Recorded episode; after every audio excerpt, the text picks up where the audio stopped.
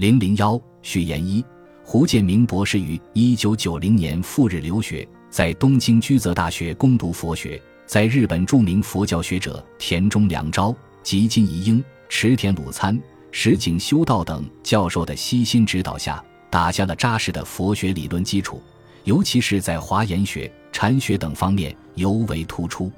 一九九七年又留学于德国海德堡大学。对梵语以及印度瑜伽学派哲学进行了系统的研究，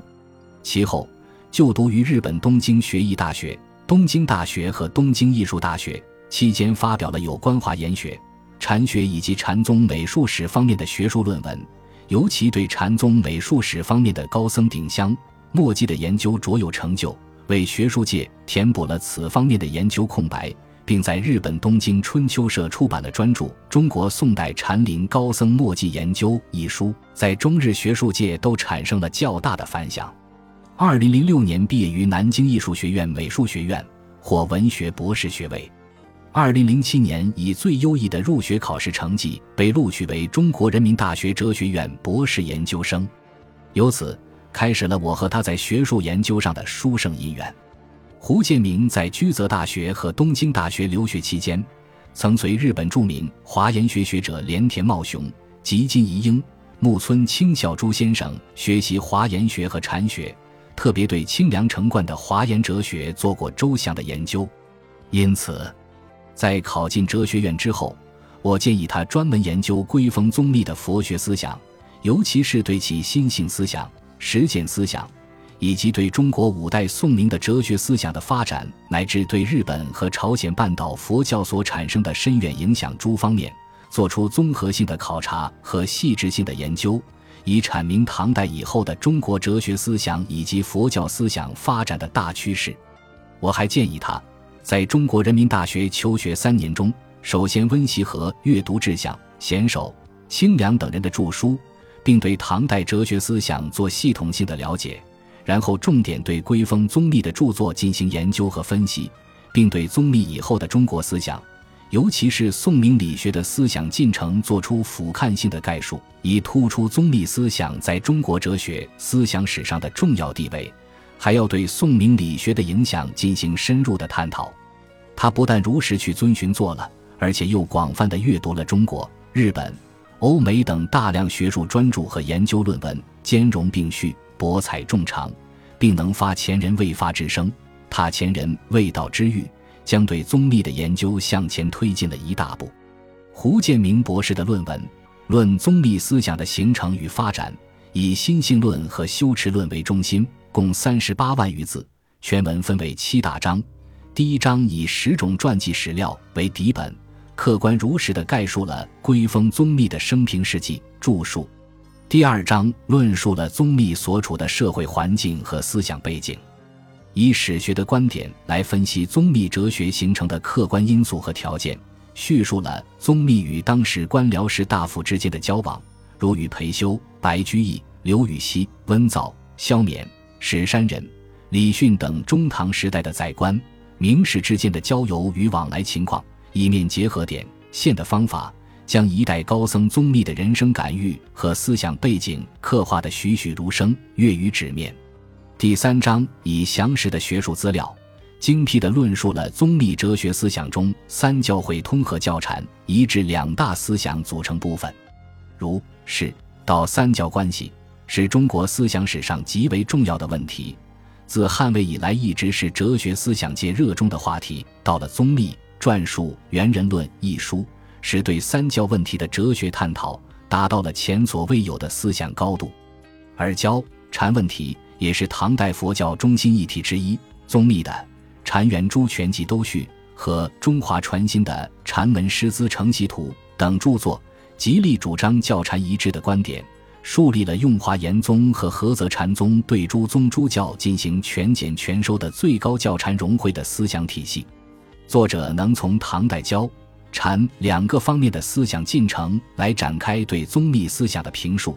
并运用中日学术界最新的研究成果，以文字和表列相结合的方法，阐发了甚多具有真知灼见的学术见解。第四章阐述了宗密的心性思想，这是该论文的基本内容之一。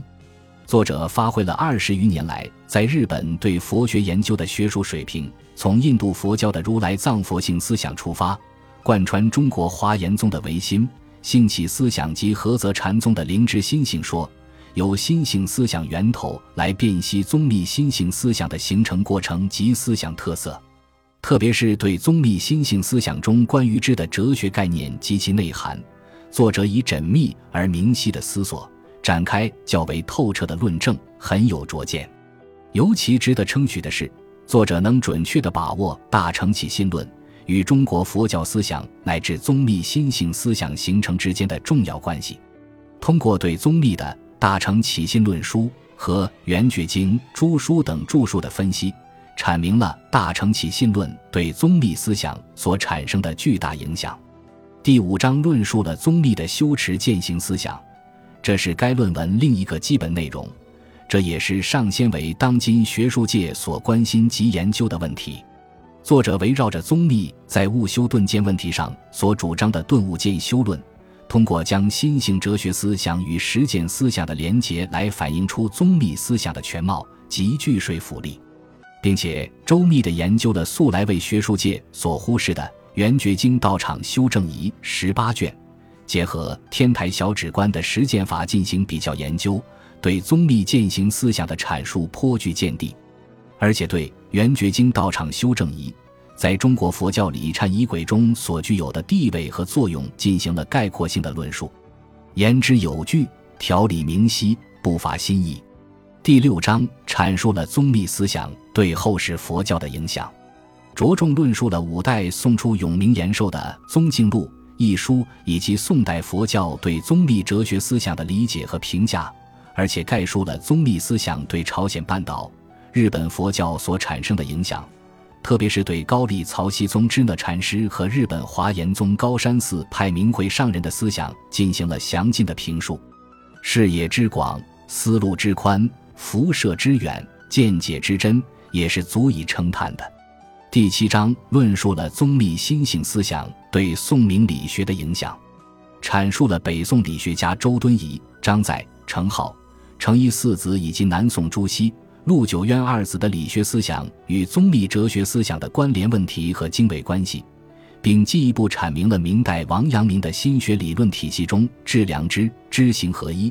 体用一元思想与宗密乃至禅宗思想的渊源关系，极具哲学思辨能力。为对宗密思想在后世中国思想史上的重要地位以及发展过程的认识，提供了有益的理论探索和贡献。我一直认为，宋明理学和佛家思想的相互关系问题的深入研究极为重要，但是目前能够深入探讨、中允评论这一问题的学术成果不多，希望读者能从中获取一点启迪。由北京大学哲学系的魏长海教授。中国社会科学院宗教研究所的魏道儒研究员等五位专家学者所组成的论文答辩委员会认为，这是一篇非常优秀、十分成功的博士论文。全文纵横深广，气势恢宏，结构谨严，资料详实，思路清晰，论证缜密，并能在博考经济的基础之上，广泛吸取国外，尤其是日本学术界的研究成果。可见作者的视野之广、用功之勤、学风之正。答辩委员会并建议，在原有论文的基础上，能进一步细致地从事以宗密心性思想为主题的研究，尤其是对佛教哲学与宋明理学关系的梳理，应更下一番苦功，以推动中国哲学思想研究的发展。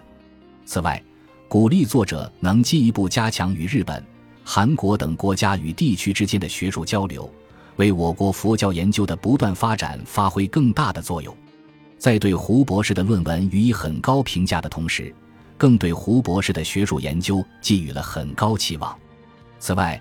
我个人还希望胡博士今后能围绕宗密这个人物及其思想，展开横向与纵向上的相关研究。